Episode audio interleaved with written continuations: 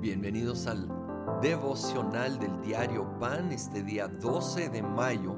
Vamos a ver la primera parte del capítulo 12 de Primera de Corintios donde habla de la diversidad de dones espirituales y el cuerpo de Cristo.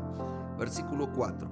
Ahora bien, hay diversos dones, pero un mismo espíritu. Hay diversas maneras de servir, pero un mismo Señor. Hay diversas funciones, pero es un mismo Dios el que hace todas las cosas en todos. Diversidad.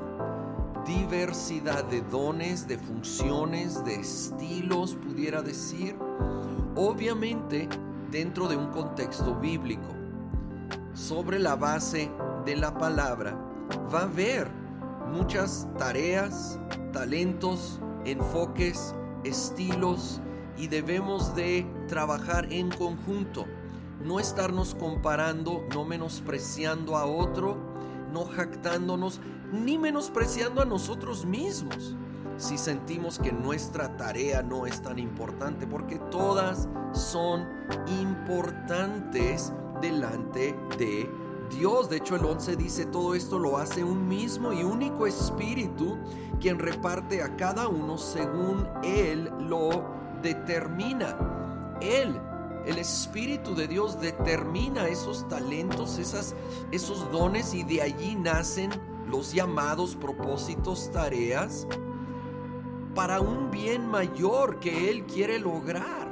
Entonces hay que valorar lo que tenemos es importante para Dios y valorar lo que otros tienen y hacen, porque es para Él todo en conjunto.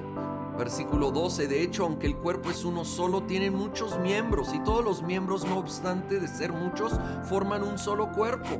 Así sucede con Cristo. Y fíjate en el 13, todos fuimos bautizados por un solo espíritu para constituir un solo cuerpo, ya seamos judíos o gentiles, esclavos o libres, y a todos se nos dio a beber de un mismo espíritu. Somos un cuerpo, con esa diversidad, así como hay diversidad en el cuerpo humano. Pero hablando del Espíritu Santo, dice que todos fuimos bautizados por Él y a la vez que todos bebemos de Él. Y sé que hay distintas posturas exactamente en cuanto a lo que significa el bautismo en el Espíritu. Y solo quiero decir que creo que en lo que todos podemos estar de acuerdo es que cuando alguien recibe a Jesucristo, el Espíritu Santo entra a morar en él. Y también que todos necesitamos beber de él. Sí, así lo dice aquí el versículo 13. Todos necesitamos beber. Es como que la fuente es Él. Él está en nosotros, pero hay que beber de esa fuente. Y creo yo que la principal manera de beber es, es comunión, es platicar con Él, es leer la Biblia, es adorar, es buscarlo, es reconocer que lo necesito y pedir su ayuda es estar consciente de su presencia y que Él es el Paracletos, el que viene al lado para ayudar. Y entonces estar dependiendo de Él continuamente, no solo para cosas espirituales, sino para toda la vida, todos los retos. Yo necesito de Él para ser un mejor esposo, un mejor papá, así como para también ser un mejor pastor. Yo necesito de Él. Estoy seguro que tú necesitas más de Él también. Así que buscamos beber más y más del agua de vida del Espíritu todos los días. Oh Espíritu de Dios, cómo te necesito, cómo te necesitamos.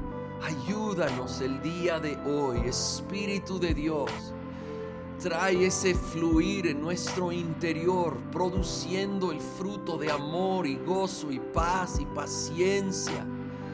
Denos sabiduría en abundancia, fortaleza de nuevo. Espíritu de Dios, ven más y más con tu influencia, con tu poder. en cada área y aspecto de nuestra vida. Lo pedimos todo en el nombre de Cristo Jesús. Amén.